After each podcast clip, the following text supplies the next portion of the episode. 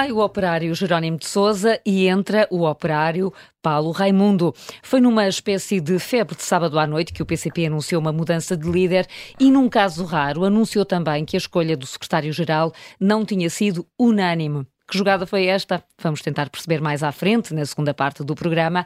Eu sou a Carla Jorge Carvalho, estou a baralhar as cartas porque os nossos jogadores já cá estão, sentados à mesa.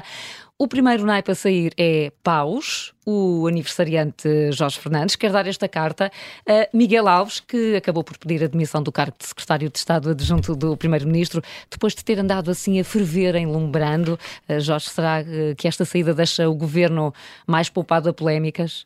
Bem, não sei se deixa o governo mais poupado a polémicas. A demissão de Miguel Alves consagra aparentemente um novo princípio na política portuguesa. A demissão antigamente poderia, enfim, há 30 anos atrás, se calhar, a accountability política exigia que era preciso uma certa lisura para estar no governo, agora já nem, já nem basta ser arguído, tem mesmo que ser deduzida a acusação para se perceber que é o fim da linha e que é absolutamente necessário, eh, enfim, haver uma demissão para assunção de, de, de responsabilidade política, que é uma coisa completamente diferente da responsabilidade criminal, que é essa, claro, que só compete aos tribunais apurar.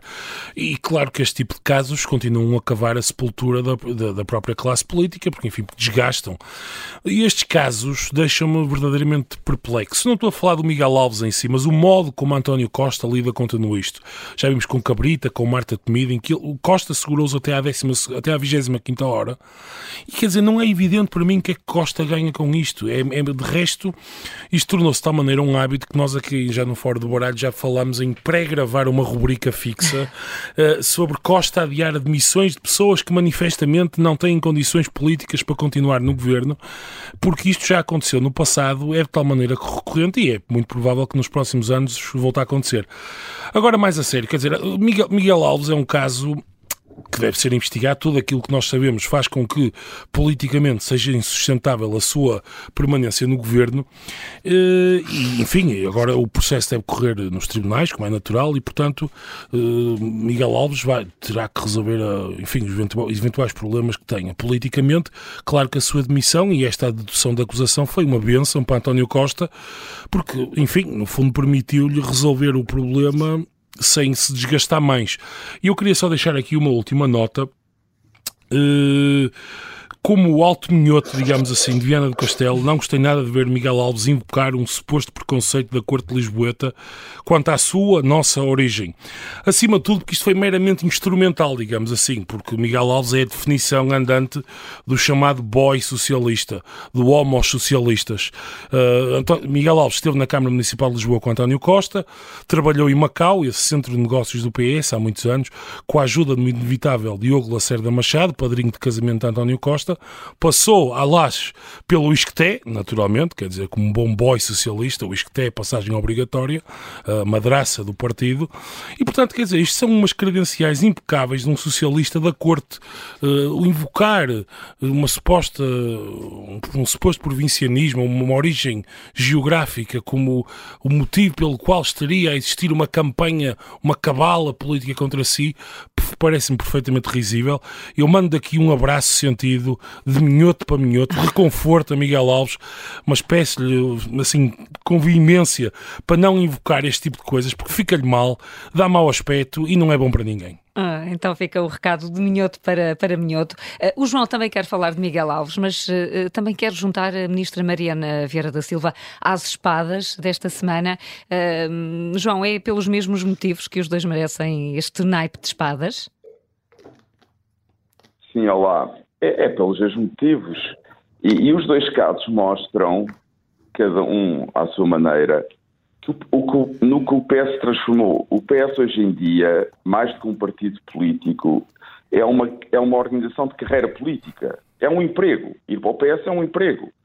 E serve para fazer carreira, carreira profissional. Não apenas, ou a carreira política transforma-se numa carreira profissional. Uh, e estes dois exemplos mostram uh, dois casos distintos, mas em que ambos o PS utiliza o Estado, apropria-se do Estado e de recursos públicos recursos que vêm dos impostos portugueses para, para seu benefício. Um deles, o caso de Miguel Alves, as, as empresas que aparecem quer no, ao nível de poder autárquico, mas também do poder central, as empresas que aparecem, que são feitas por familiares de pessoas do PS, por amigos de pessoas do PS, nós podemos chamar, em Portugal hoje em dia há uma espécie de uh, startups socialistas. Uh, aparecem para fazer determinados negócios e, e, obviamente, que só fazem negócios por causa dos contactos políticos. Não têm, não têm uh, competências próprias para ter sucesso no mercado. Portanto, vivem à sombra de negócios do Estado e conseguem esses contratos com o Estado incluindo as autarquias, através de contactos de amigos do Partido Socialista que exercem cargos uh, públicos. Foi isso que aconteceu no caso de Miguel Alves, quer dizer, é uma história muito estranha, não, não vou estar, não quero substituir a justiça, mas uma coisa é certa, Miguel Alves é um mau gestor de dinheiros públicos. Isso aí já podemos concluir. Portanto, nada o recomenda para o Governo. Além disso, em relação ao argumento de António Costa, a justiça o que é da justiça e a política o que é da política, António Costa parece aquelas pessoas de, do início da Idade Moderna que estavam sempre a dizer à Igreja o que é da Igreja e à política o que é da política, e ele agora substitui a Igreja pela justiça. As coisas não são bem assim, porque há um juízo político que também convém ser feito. E, e, e, há certos comportamentos que não são inadmissíveis na, na, em política, independentemente de, ju, de, julgamentos ou da justiça ter uh, terminado o seu trabalho ou não. Há uma coisa, há uma palavra que, que, devia voltar ao centro da vida democrática em Portugal, que é a palavra decência. Os políticos têm que ter um comportamento decente, têm que estar acima de muitas suspeitas. E isso, infelizmente, não acontece. Não, não acontece em Portugal e está a diminuir a qualidade da democracia. Uh, no caso de, de, de, Mariana Vieira da Silva e do jovem que contratou para ir trabalhar para o seu gabinete, uh, também há um caso semelhante. São pessoas que, no fundo, fazem uma carreira inteira por causa da sua militância partidária. E deve ser Mariana Vieira da Silva quis fazer, mas também é típico, e muita gente do PS, quer fazer os portugueses parvos tontos, dizendo que o facto de Tiago Cunha ser filiado na Juventude Socialista não tem nada a ver com o convite que lhe foi feito. Bom, uh, a verdade é que ele é militante da Juventude Socialista. Mas, mas, é extraordinário que uma pessoa que não tem qualquer experiência profissional uh, vai trabalhar imediatamente para o gabinete de uma ministra com um ótimo ordenado, com um ordenado que 80% dos portugueses na sua vida profissional seguramente nunca terá trabalhem a vida inteira, nunca chegarão àquele ordenado. E temos aqui uma pessoa que apenas por ligações partidárias, como eu digo, sem experiência profissional, as carreiras profissionais começam em patamares mais baixos. É preciso experiências para se atingir um certo patamar salarial. O que neste caso, claramente, isso não aconteceu. Portanto, mais uma vez, mostra como o PS acha, o PS apropriou-se do Estado. E, portanto, acha que pode usar os recursos públicos que estão no Estado para os seus militantes, para os seus amigos e para os seus familiares. É muito é lamentável e isto diminui claramente a confiança dos portugueses na democracia. Não é aceitável que no momento em que os portugueses passam dificuldades e vão passar mais dificuldades económicas, que um jovem com pouco mais de 20 anos, sem experiência profissional, tenha um ordenado destes. É simplesmente inaceitável. Hum. Veja o ordenado, comparem o ordenado dele com, com o ordenado da maior parte dos jovens portugueses que arranjam o seu primeiro trabalho e ficam por aqui. Sim. Uh, Susana, será, será uma, um problema socialista este? Não, não é. É um problema socialista, mas não é não é exclusivo. um problema socialista, como é evidente. Eu não, não tenho agora tempo para estar aqui a detalhar, mas vou dizer apenas três nomes. Olha, Carmona Rodrigues, uh, que, foi, que levou a eleições intercalares em Lisboa, que acabaram por trazer à rivalta o, o atual Primeiro-Ministro, António Costa, um, Rodrigo Gonçalves, que ainda esta semana teve que se demitir da Comissão Política do PSD, ou de outro órgão, peço desculpa, de coordenação política do partido, por causa de ter sido alvo de buscas da PJ e que já foi erguido em vários casos de de agressão, de corrupção, enfim, na, na, na, Junta de Freguesia de São Domingos de Benfica, mais uma vez também podia continuar, e Álvaro Amaro, por exemplo, que foi eleito para o Parlamento Europeu uh, na, nas últimas eleições europeias e que depois, precisamente por um problemas de corrupção ligados à Câmara Municipal, da qual ele era uh, munícipe, antes de, da qual ele era pessoa presidente, antes de uh, uh, ir para o Parlamento Europeu, também teve que também teve também teve problemas. Portanto, quer dizer, isto não tem nada a ver Isto não é um problema do PS. A questão agora é claro que o PS está há imenso tempo no poder e como ainda por cima agora tem uma maioria absoluta, há abusos eh, que se estão a tornar endémicos e eu estou perfeitamente disponível para subscrever essa parte. Agora, dizer que isto é um problema apenas do PS custa-me bastante. Deste aqui eh, três nomes para, para recordar outras situações. Uh, Luís, tens ouro uh, que distribuis... Carla, Carla posso sim, só sim. dizer uma João, coisa? claro. Eu concordo, eu só um ponto muito rápido, eu concordo com a Susana. Não é só um problema do PS. E também acho que ela tem razão quando diz que no PS, neste momento, os problemas são muito mais sérios e mais graves porque está há muito mais tempo no poder. É, tudo isso é verdade, e, eu, e ela falou de problemas do PSD, e seguramente que há muitos problemas do PSD, e eu estarei sempre pronto também para os atacar e criticar, e, e seguramente que no poder autárquico há, há problemas que até devem envolver outros partidos. Aceito isso perfeitamente. Há uma cultura política em Portugal de utilizar poder público e recursos públicos para fins privados. Não tenho qualquer dúvida sobre isso. O que me parece é que o PS tem, mais do que outros partidos, esta ideia de que uh, o Estado é o centro da vida política e económica. E como o Estado é o centro da vida política e económica para o PS, o PS tem, tem talvez mais apetência do que outros partidos para tentar controlar o Estado. Eu acho que aí há uma diferença. Agora, em relação a comportamentos, concordo absolutamente com a Susana. E o Agora, Jorge. A falar de casos do PS. O Jorge também assiste a, a Susana. Uh, o, o, Luís quer falar uh, de Mariana Vieira da Silva também. Distribuis, no entanto, o teu naipe, o ouro, uh, com Arménio Carlos. estamos aqui perante um ouro muito brilhante, então, Luís, calculo. É, é, é, verdade, quer dizer, eu aqui enganei-te, peço desculpa. Então. Na, verdade, na verdade, isto não são ouros, isto é uma lata dourada. Uh, isto é uma lata dourada porque, quer dizer, os dois, esta semana, tiveram declarações que eu achei que era preciso ter uma enorme lata para, para dizer o que disseram. Portanto, comecemos pelo. Uh, se calhar começamos pela Mariana Vieira hum, da Silva. já estamos a falar já, dela. Já que, se falou, já que se falou nela. E, portanto, é, eu, eu acho que é preciso uma lata tremenda para dizer aquilo que ela disse e que o João já referiu, que é que na escolha das pessoas para os seus gabinetes a filiação partidária não tem peso nenhum. Quer dizer, isto é, é, é, é, simplesmente completamente absurdo. Quer dizer, não há, ninguém, não há ninguém que acredite nisto, nem fazia sentido que assim fosse. São cargos de confiança política. É evidente que a, que a filiação partidária seja na forma de ter cartão ou não, mas a filiação no sentido de amor partidário, obviamente que é relevante para, um, para cargos de confiança política. Eu acho que já é, já é preciso estar uh, num estado de absoluta falta de noção para ter uma lata destas, dizer uma coisa destas. Agora, ligando à falta de currículo deste assessor que ela nomeou, o que eu acho que se passa é que neste momento o PS já está no governo há tanto tempo que, que já distribuiu cargos por toda a gente e neste momento já, já não tem a quem distribuir. Portanto, eu apelava aos portugueses, incluindo aqui aos meus colegas, eh, que nos associássemos, que nos filiássemos em massa no Partido Socialista, de forma a aumentar a base de recrutamento dos, dos, dos ministros socialistas. Está a haver okay? um problema de mão de obra, portanto. Fica, fica aqui exatamente, Eu- eu prefiro para, resolver este, este problema de escassez de mão de Fica o obra. repto, fica o repto, fora do saia baralho. Mas, eh, mas eh, o do governo. E eu também.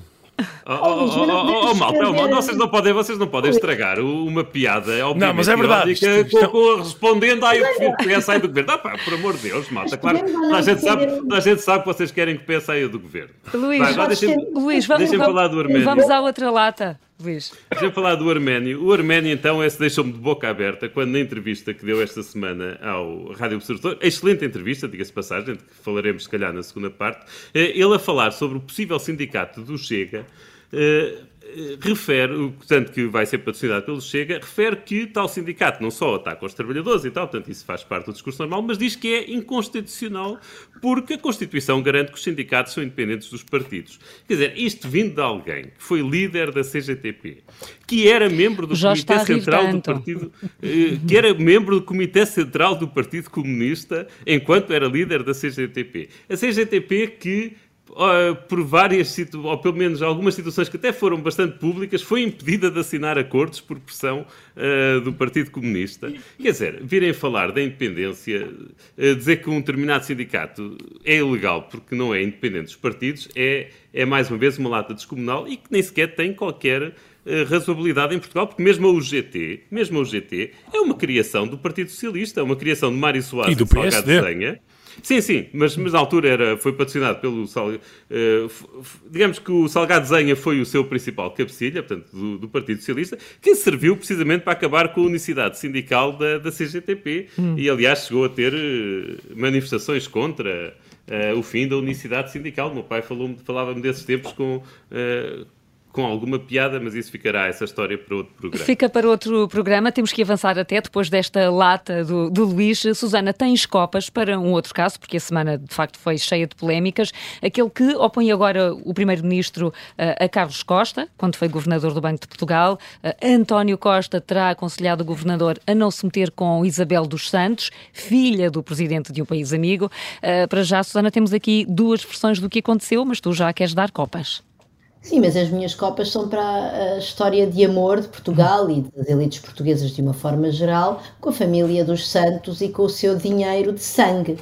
Uh, depois, uh, relativamente à querela entre Carlos Costa e António Costa, entre Costa e Costa, uh, enfim, o futuro dirá se, quem, quem, quem tem razão e quem é que.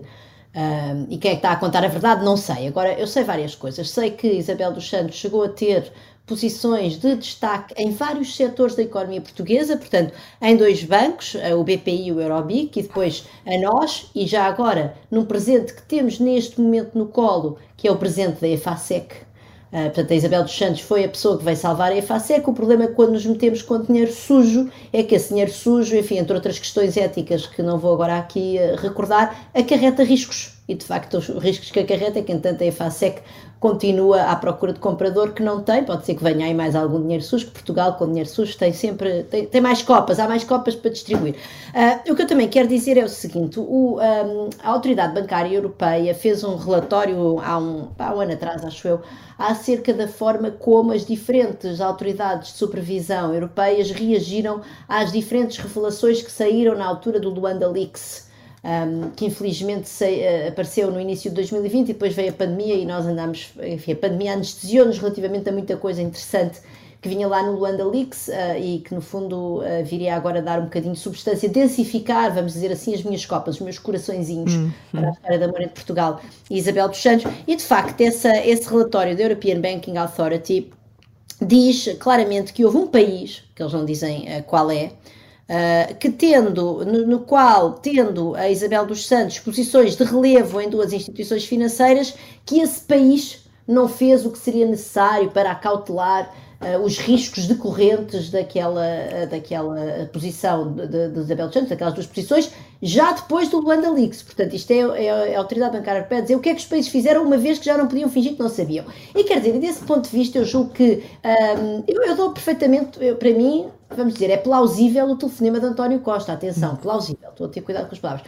Mas também parece evidente que o regulador, neste caso Carlos Costa, independentemente de ter recebido essas expressões ou não, que são a todos os títulos inaceitáveis desde logo, porque se tiverem acontecido viola o princípio da independência dos reguladores, mas Carlos Costa também não fez o que devia ter sido feito, como aliás eh, comprova este relatório da European Banking Authority, que não mencionando o país, não há outro país onde estivesse posições de destaque em duas instituições financeiras. E, portanto, claramente estamos todos mal e, no fundo, depois quem se lixa é o povo que acaba por pagar estes nossos erros ao ter que andar a salvar bancos e agora também vai ter que salvar a FASEC.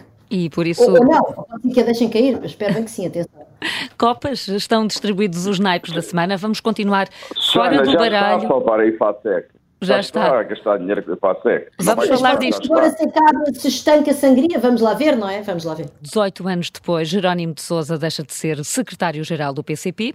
A mudança é formalizada este sábado e o Comitê Central elege para o cargo Paulo Raimundo. A escolha do senhor que se segue caiu como uma surpresa, até entre os próprios militantes, e nos últimos dias eh, sucederam-se discussões sobre modos de eleição, sobrevivência eleitoral ou até sobre o que é, afinal, um operário. Vamos à jogada da semana.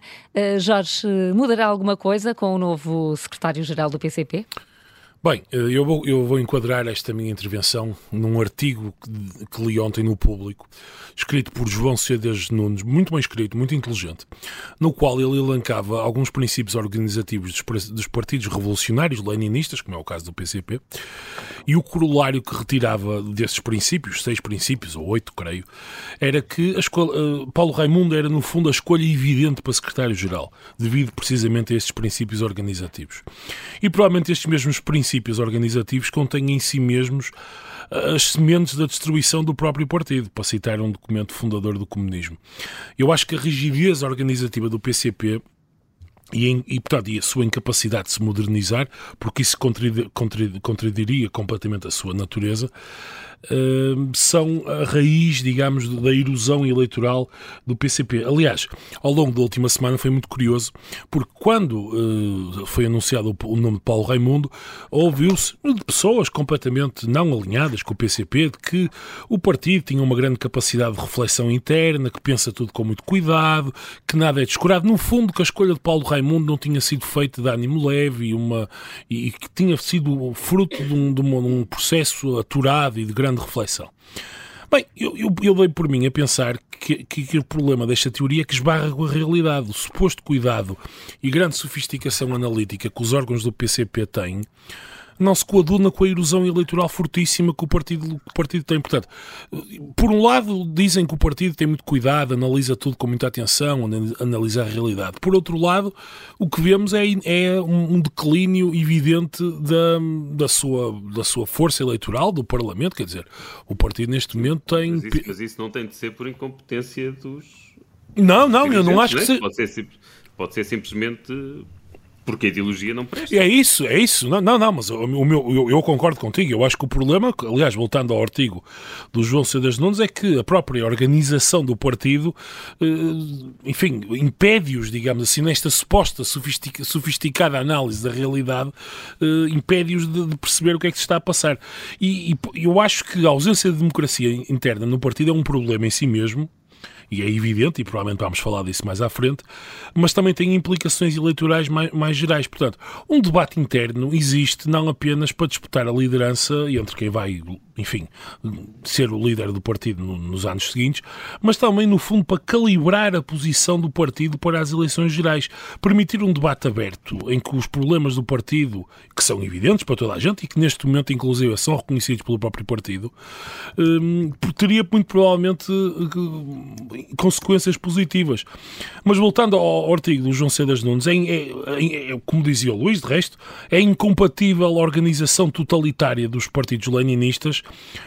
com, coisa, com a imposição de, do centralismo democrático, etc., com este debate aberto que poderia permitir ao partido realmente ter uma.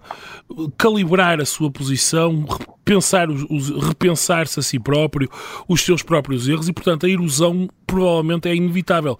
O PCP, e com isto eu vou terminar, está a chegar à fase que o Partido Comunista da União Soviética teve nos anos 70, em que uns burocratas, uns funcionários assim cinzentos e sem cara, tomaram conta do partido, pessoas cuja socialização política foi feita totalmente no interior do partido e cuja noção da competição política é, é muito reduzida. Portanto, de resto, e eu achei muito curioso, o PCP apresentou Paulo Raimundo como sendo um sindicalista, mas na entrevista aqui ao Observador, que o Luís já falou na primeira, na primeira parte, Arménio Carlos foi absolutamente cristalino quando, foi, quando foi questionado sobre se Raimundo de facto tinha uma ligação forte ao movimento sindical e Arménio Carlos foi completamente honesto e disse, bem, durante o meu mandato à frente da CGTP, o Raimundo não tinha qualquer tipo de intervenção minimamente relevante na, na componente sindicalista. Eu falei com alguns amigos que circularam no PC, circulam, e aquilo que toda a gente me diz é que Arménio, é que Paulo Raimundo é mais ou menos um é um, é um, é um ortodoxo que foi que teve fundamentalmente durante a sua vida foi um controleiro da JCP e foi essa, agora está a ser eh, travestido pelo partido, porque é preciso, para legitimar a sua ação perante as massas, como uh, operário, padeiro, que é uma coisa fascinante, uh, e, e, finalmente sindicalista do partido. Portanto, esta, esta parece-me ser uma oportunidade perdida para o partido Na minha opinião, eu fico satisfeito porque isto pode ser realmente o início do fim do PCP e finalmente acabamos com esta excrescência totalitária no sistema político português. Hum, Luís, uh, uh, será que o PCP não, não calibrou uh, a, sua, a, a, sua posição perante os problemas da sociedade ou está a fazê-lo internamente como, como sabemos que é assim que vai fazendo ou que diz que faz? Quer dizer, é, é, essa pergunta, quer dizer, está, tem implícito que se eles tivessem tido uma reação diferente, que se calhar conseguiam combater o declínio da, do Partido Comunista. E eu não, eu não acho que isso seja possível. Acho que os tempos neste momento não, estão, não são favoráveis ao, ao Partido Comunista. É quando, é quando uma pessoa tem uma, uma doença fatal, quer dizer, por muito bom que o médico seja, não consegue reverter a, a evolução da doença. Uh, e, portanto, aqui, quer dizer, é óbvio que Paulo Raimundo é óbvio, mas não, não, é totalmente óbvio, porque o Partido Comunista, de facto, não tem, não tem paredes de vidro, portanto, uma pessoa tem sempre de, de fazer, estar aqui a fazer a leitura das sombras. Mas parece óbvio que Paulo Raimundo é uma solução de compromisso.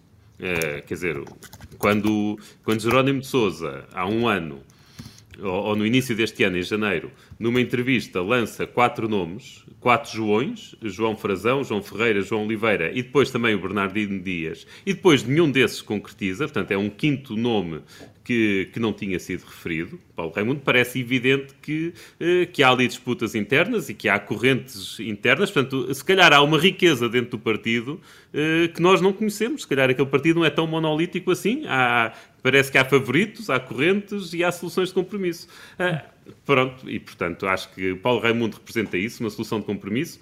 Se é uma solução transitória ou não, dependerá, se calhar, da, da evolução do, uh, dos próximos anos, de, dos, também, também dos resultados eleitorais.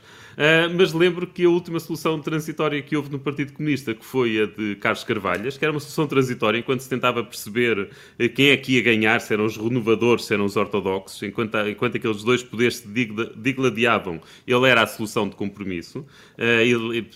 Lembro na altura, quando, quando o Luís Sá morreu, portanto, que era um dos principais renovadores, se calhar aí foi quando a balança pendeu definitivamente para o lado dos, dos dos conservadores ou, ou dos ortodoxos, uh, e depois, portanto, a partir do momento em que ficou definido que os ortodoxos é que, é que ganhavam, ele rapidamente saiu, do, uh, saiu da liderança e foi substituído por Jerónimo. Mas, foram, mas ele teve lá 12 anos.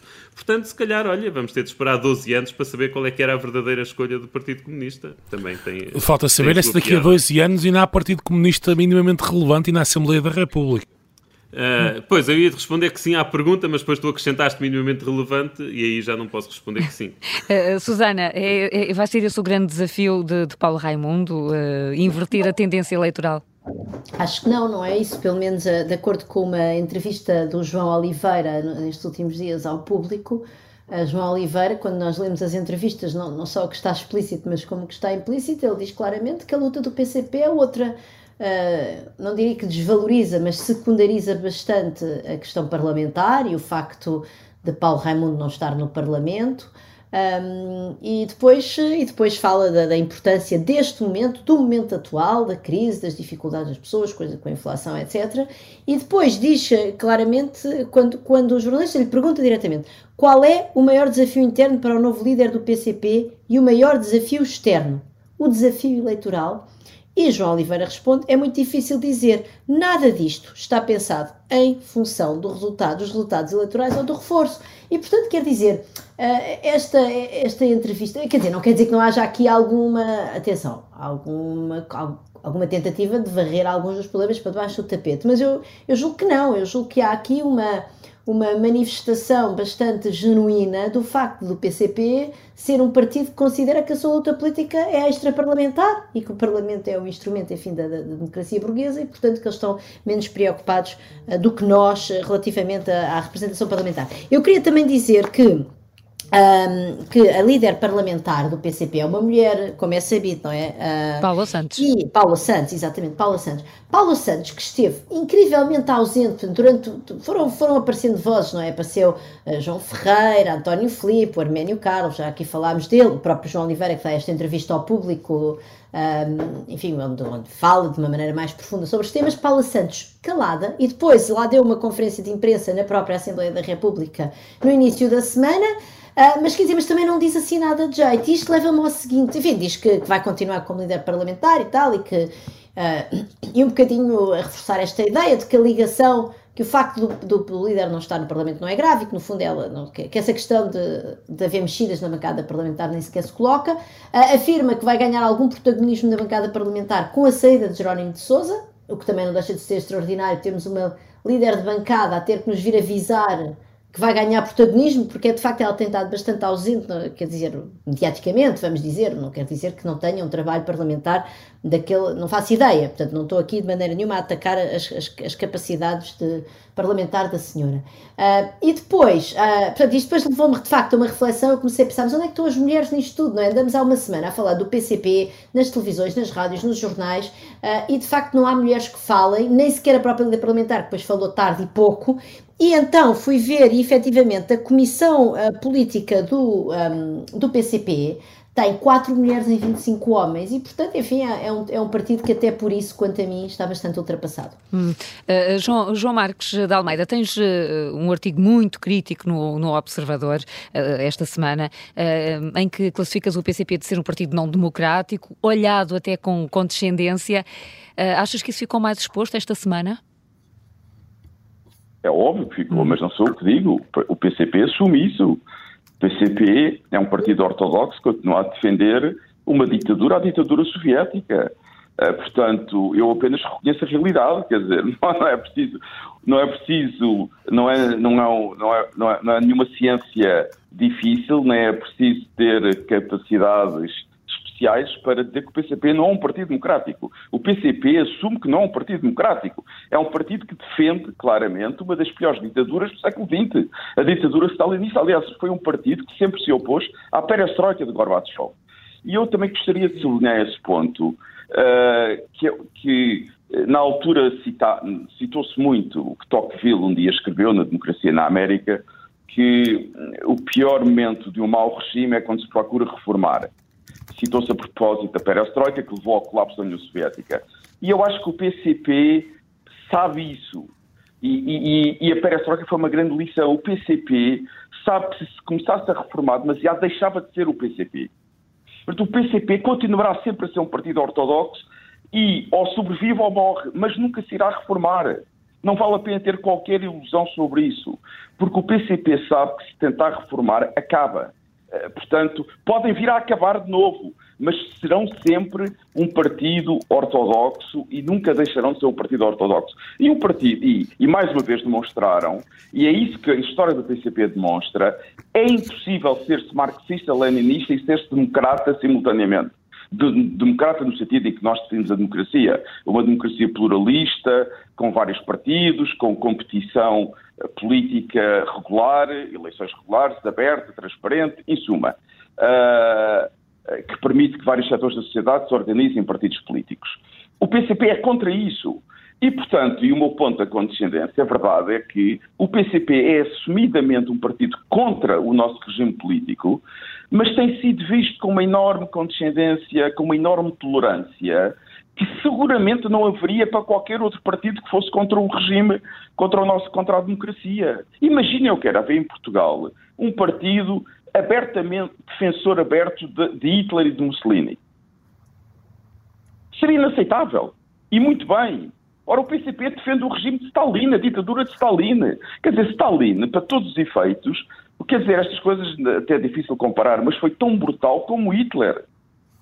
Quer dizer, não há, não há diferenças qualitativas entre os dois. E, portanto, é essa condescendência que eu critico bastante e que hei de criticar sempre. Como, e como se vê, e, e mais, o PCP abusa dessa tolerância. O Luís já referiu a frase extraordinária de Arménio Carlos em relação à liberdade sindical, à independência dos sindicatos uh, e à relação entre o PCP e a CGTP. Mas mais, nós vivemos uma farsa, agora não, mas durante décadas a farsa, dos verdes no Parlamento serem um grupo independente. Quer dizer, aquilo era uma farsa. Faziam parte do PCP. E, portanto, quer dizer, os verdes era, a mesma coisa como na altura da União Soviética, a Ucrânia e a Bielorrússia não é? Tinham, eram, eram membros das Nações Unidas. Tinham representação das Nações Unidas, eram membros das Nações Unidas. Só a gente sabe que a Ucrânia e, e a Bielorrússia não eram independentes, faziam parte da União Soviética. Aliás, conta-se uma história muito interessante. Um, um embaixador britânico chegou a Moscou nos anos 50 e que disse que queria visitar o, ministro, o Ministério dos Negócios Estrangeiros da Ucrânia e da Bielorrússia. Obviamente, uh, não permitiram que ele fosse a Kiev nem a Minsk. Mas, portanto, são estas, estas tolerâncias, estas, estas excepcionalidades permitidas ao PCP que não se permitiriam, que não permitiriam a mais nenhum partido, mais nenhuma força política em Portugal, que eu critico e hei de sempre contestar, e acho que é uma daquelas anormalias resultantes do 25 de Abril que a nossa democracia devia combater. E tal como o Jorge, eu não sei se o PCP vai acabar ou não, não faço uma ideia, embora acho que vai diminuir, é muito não vejo o que é que o PCP hoje representa, o que é que o PCP diz à sociedade portuguesa. Depois também há aqui outro problema, o PCP deixou de representar a classe trabalhadora, os operários.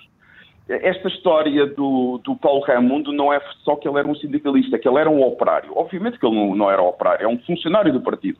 Mas também a maioria dos líderes dos sindicatos não, não são operários, são funcionários dos sindicatos. Exatamente como aconteceu na União Soviética. Os, os, líderes do Partido Comunista da União Soviética e dos sindicatos da União Soviética não eram operários, eram funcionários dos partido, do partido. É, o, é isto, o, o PCP tornou-se uma organização de funcionários e que deixou de representar setores da sociedade portuguesa. É muito simples. Portanto, não sei se vão acabar ou não, hum. acho que vão, vai diminuir, mas se o PCP acabasse como partido ou se deixasse de ter representação parlamentar, acho que era uma ótima notícia para a democracia portuguesa e aí estou de acordo com o Jorge. E o Jorge quer acrescentar alguma coisa ao que disseste? Quero, quero. Só, só uma, uma pequena blague quase, porque nós aqui no Fora do Baralho, eu, eu, eu sou sempre quem utiliza este argumento acerca para avaliar líderes políticos, etc. Porque eu estou sempre a dizer que ler livros é que é definição, digamos, da capa. No fundo, o principal critério para avaliarmos um líder político, neste caso, Stalin é uma contradição, digamos assim, porque Stalin era um, era um, um leitor voraz, ele deixou na sua dacha uma, uma biblioteca gigante com milhares de livros, muitos deles anotados com muito cuidado. Portanto, Stalin lia filosofia, lia romance, lia uma série de coisas muito interessantes e, portanto, é o, é o exemplo do ditador consumado e a, e a prova que, enfim, que o século XX nos deixou durante. Houve sempre essa questão da possibilidade do humanismo e da educação conviverem com o terror e com a abjeção totalitária, digamos assim, quer no nazismo, quer no, no stalinismo, e de facto Stalin é a prova que é possível ler livros e ser um, quer dizer, um monstro absoluto. E portanto eu deixo aqui não, esta Jorge, nota. Jorge, não, o que, o que Stalin mostra é que o problema, não, há, não há nenhuma virtude em ler livros. O problema é não ler livros. Ah, portanto, não ler é que faz mal, ler não dá nenhuma garantia. Ler não pode não ser uma ler, condição não, suficiente, não é admito, admito que sim. Admito não é, que sim. não é nenhuma virtude. Ler livros é, é, como ver filmes, não é nenhuma virtude, é uma coisa que as pessoas devem fazer, simplesmente. Não ler livros é que é um problema. Ah, por aquilo que, que todos estão a dizer, ninguém acredita que Paulo Raimundo possa trazer alguma transformação no sentido de uma maior abertura do, do PCP? Alguém quer, não, alguém acho, quer acho, arriscar acho, este não, tipo de, mas, dizer, de mas, eu acho que, mas acho que a tua pergunta é, é, é, Tu disseste que começaste por Paulo Raimundo, mas a verdade é fosse quem fosse, ninguém acreditava que, que trouxesse qualquer. Portanto, não qualquer pode haver, não pode haver uma perestroika no PCP. Não. Vamos lá ver, o, o, o Jerónimo de Souza, uh, o Jerónimo de Souza apesar daquele ar muito simpático e afável, e todos nós, de certa forma, simpatizamos com ele, e eu até fiquei preocupado com a questão da saúde dele, mas a, a, mas a verdade é que ele, dentro do partido, tudo indica que geriu o partido com uma, com uma, certa, com uma certa dureza. Portanto, ele afastou os principais renovadores uh, do, dos órgãos do partido e também afastou uh, aquele que também existe dentro do Partido Comunista, uma linha stalinista, que neste momento não é maioritária, mas, mas existe, e também foi afastado. Portanto, aquilo neste momento, o, o que que há dentro do Comitê Central é, é aquilo. E, portanto, se escolhendo alguém ali dentro, não há muito para onde escolher. Hum. Quer dizer, um golpe de asa seria escolherem o Arménio Carlos, por exemplo. Carlos, o Arménio Carlos. Só rapidamente. João, sim. Sim. Sim, só me queria distanciar rapidamente do Luís, dizer que eu não tenho qualquer simpatia por Jerónimo Sousa. Pessoalmente não o conheço, portanto não posso dizer que tenho simpatia ou antipatia, não o conheço. Uh, politicamente é um stalinista e, portanto, é um, um, grande adversário político, não tenho qualquer respeito nem simpatia pelas posições políticas dele. Susana. Eu, eu quero ir muito rápido. As pessoas mais competentes para julgar essa possibilidade de abertura, parece-me, são ainda os renovadores comunistas, e esses já vieram claramente dizer que Paulo Raimundo não ia ser a pessoa que ia trazer a abertura que eles andam para aí há 20 anos, a, enfim, nem sei se andam a tentar, mas que acabaram por sair do partido por causa disso. Portanto, Portanto, é, essas para mim são, são as autoridades neste, neste domínio e essas autoridades já disseram que Paulo Raimundo não vai ser e isso nem sequer é a essência do PCP. Portanto, nós estamos permanentemente a avaliar o PCP com os nossos próprios olhos de democratas liberais. Com o quadro burguês, exatamente. Com o quadro da democracia burguesa e, portanto, nem, nem, nem a democracia parlamentar é assim tão importante para o PCP, eh, nem os resultados eleitorais, como se viu pela, pela entrevista de João Oliveira, nem esta, que é isso da abertura ou da democracia interna, nada disso faz sentido naquele partido. Luís, para concluir. Não, eu, eu, eu, eu queria que estava há bocado a tentar falar e a tentar lançar o nome para cima da mesa, que era o de Arménio Carlos. Quer dizer, o Partido Comunista, se quisesse ter, mostrar uma abertura à sociedade, tem por onde escolher. O Arménio Carlos é uma pessoa que foi líder da CGTP, mostrou que consegue liderar uma grande organização, que tem capacidade de mobilização de pessoas, que fala relativamente bem, tem um ar. Aliás, até as, até as entrevistas recentes, pondo, chamando, deixando bem claro que acha que houve uma invasão da Rússia à, à Ucrânia claro que depois com muitas condicionantes, mas a ser explícito sobre isso, mostra que teríamos ali se calhar uma pessoa aberta, que agora dentro do... Mas essa pessoa não está no Comitê Central, cá está. Portanto, eh, dentro do Comitê Central neste momento, o que está são os indefetíveis. E uh, Arménio uh, Carlos foi, aliás, claro, na entrevista a dizer que era militante de base. Bom, chegamos ao fim, mas uh, prometendo uma longa liderança, o Fora do Baralho regressa para a semana. Até lá.